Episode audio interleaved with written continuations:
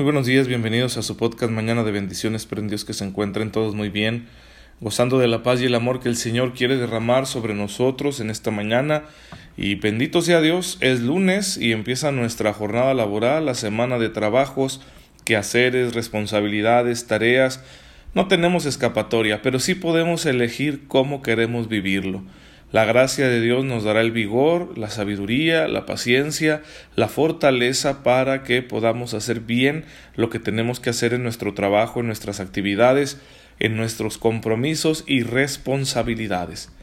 El Espíritu Santo está actuando a nuestro favor, así que hay que dejarlo fluir, llevando una vida de gracia, de oración, de alabanza, para que el Espíritu Santo se manifieste en esas circunstancias concretas de cada día y nos ayude a vivirlas a la manera de Cristo, es decir, convirtiéndolas en una ofrenda al Padre, viviéndolas con alegría y haciéndole mucho bien a quienes nos rodean.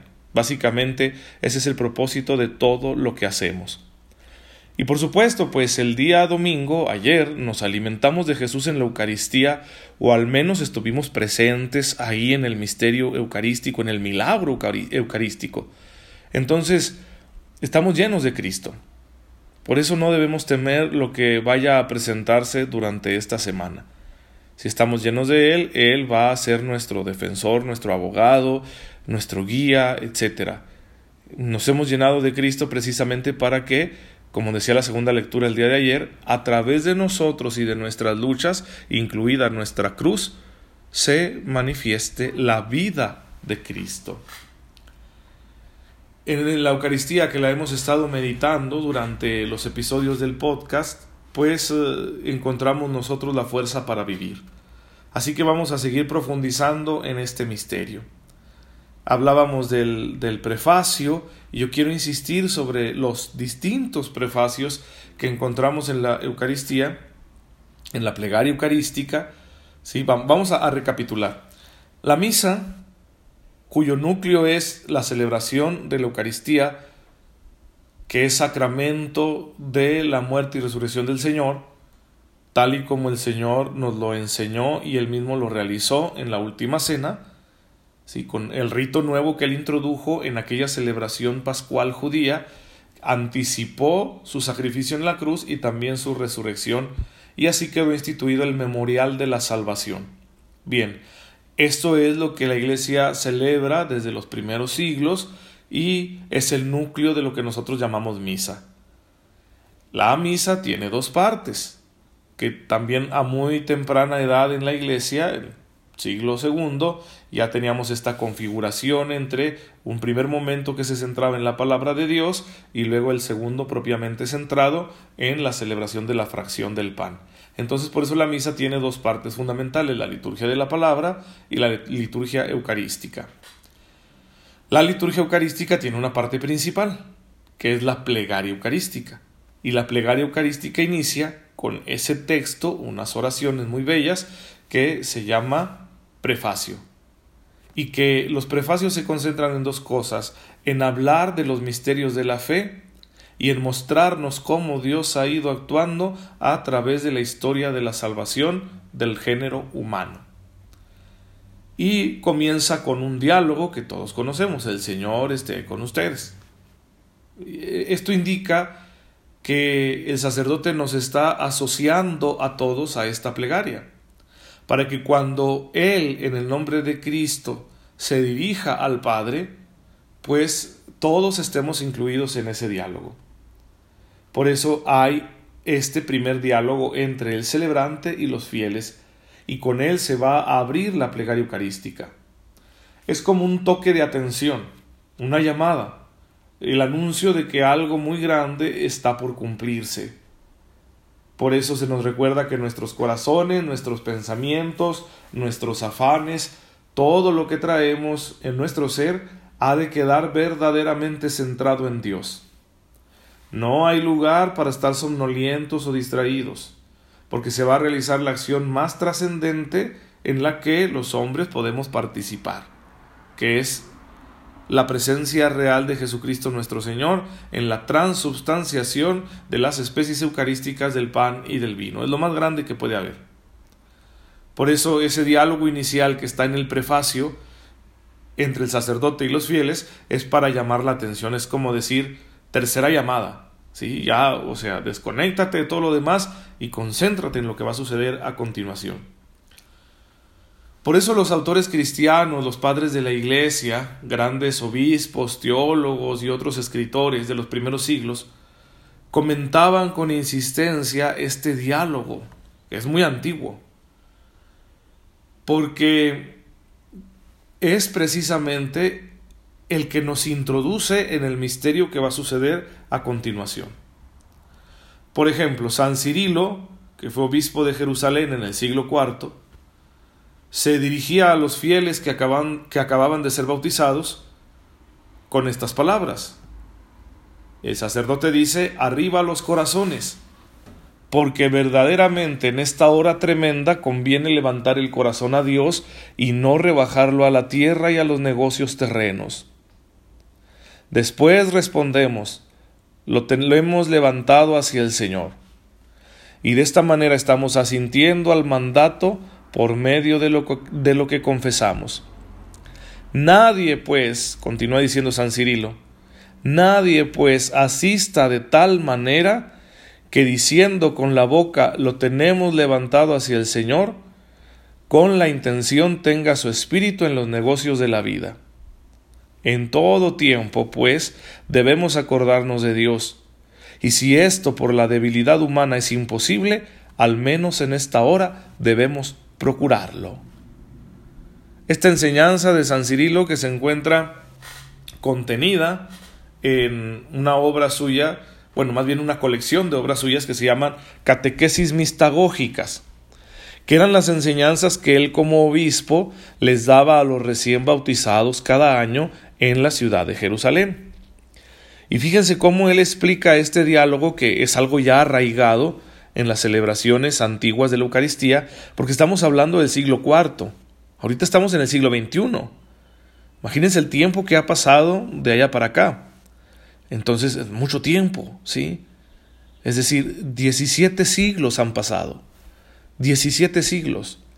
Y sin embargo, en aquel entonces, hace 1700 años, ya teníamos nosotros este diálogo dentro de la celebración eucarística entre el sacerdote que preside la Eucaristía y los fieles. Levanten el corazón. Lo tenemos levantado hacia el Señor.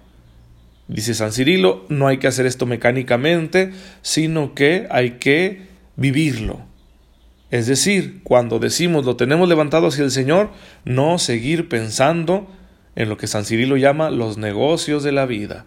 Sí, tus preocupaciones, tus inquietudes, las ideas que traes en la cabeza, las distracciones, todo eso hay que hacerlo a un lado para que estemos verdaderamente elevando nuestro corazón hacia las cosas de arriba, es decir, hacia los bienes que vienen del Señor. Casi un siglo después, San Agustín va a insistir en la importancia de dejar de lado cualquier preocupación o pensamiento inútil al adentrarse en la plegaria eucarística.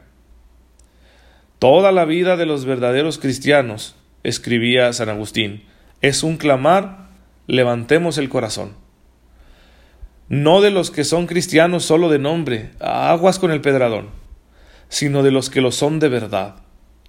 ¿Qué significa ese levantemos el corazón? Significa tener la esperanza puesta en Dios y no en ti mismo. Tú estás abajo, Dios arriba. Si colocas en ti la esperanza, tienes el corazón abajo y no arriba. Por eso, cuando oyes decir al sacerdote, levantemos el corazón, ustedes deben responder, lo tenemos levantado hacia el Señor. Es un sermón de San Agustín acerca de los sacramentos de los fieles en el domingo de la Santa Pascua, un escrito muy antiguo del siglo V, ¿sí? un siglo después que San Cirilo. Qué interesante la analogía que hace San Agustín diciendo, si tú no estás de verdad presente con todo tu ser en ese momento de la plegaria eucarística, entonces tú estás abajo porque confías en ti mismo. Y estás contradiciendo lo que dices con tus labios porque levantemos el corazón, lo tenemos levantado hacia el Señor y el Señor está arriba. Si tú dices esto mecánicamente y no estás realmente entregado en ese momento, bien, pues entonces no estás confiando en el Señor. Porque estar aquí presentes en la Eucaristía con todo nuestro ser implica confiar en Él más que en nosotros mismos.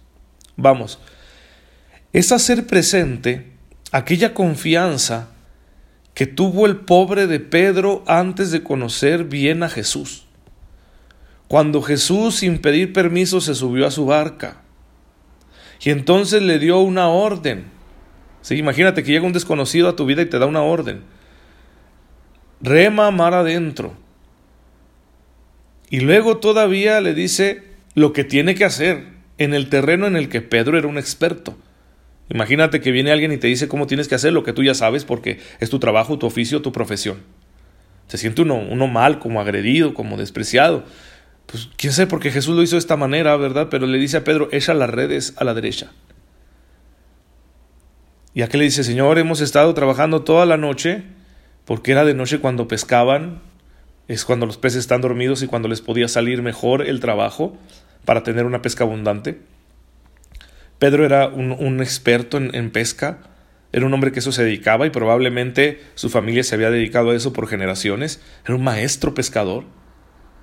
Pero qué interesante, ¿no? Que aún sin conocer bien a Jesús, Pedro le dice lo siguiente, pero confiado en tu palabra, echaré las redes hizo lo que este extraño le pedía, y entonces obtuvo una pesca abundante como jamás habían tenido él y sus compañeros. Se sintió tan atemorizado por lo que acababa de suceder que le dijo a Jesús, aléjate de mí porque soy un pecador. Bien, esa confianza que tuvo Pedro en los inicios de su llamado, es la que nosotros debemos tener cuando estamos entrando en la plegaria eucarística mediante este diálogo inicial que está en el prefacio.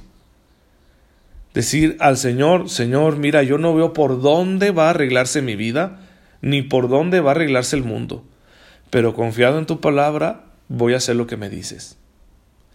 Por eso ya San Juan nos pondrá en el capítulo sexto de su Evangelio a Pedro haciendo una confesión a nombre de los discípulos.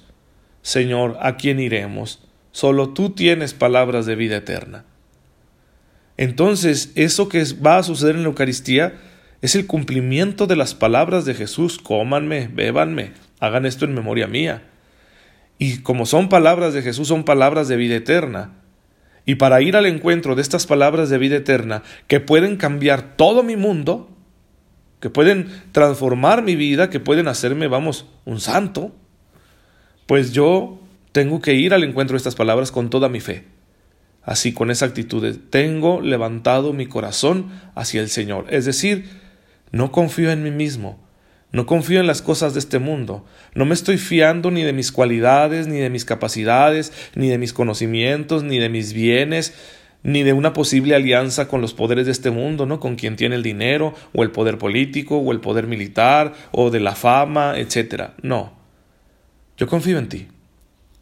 Yo confío en ti. Cuando confías en el Señor, incluso aunque estés en el peor momento de tu vida, las cosas van a estar no solo bien, van a estar muy bien.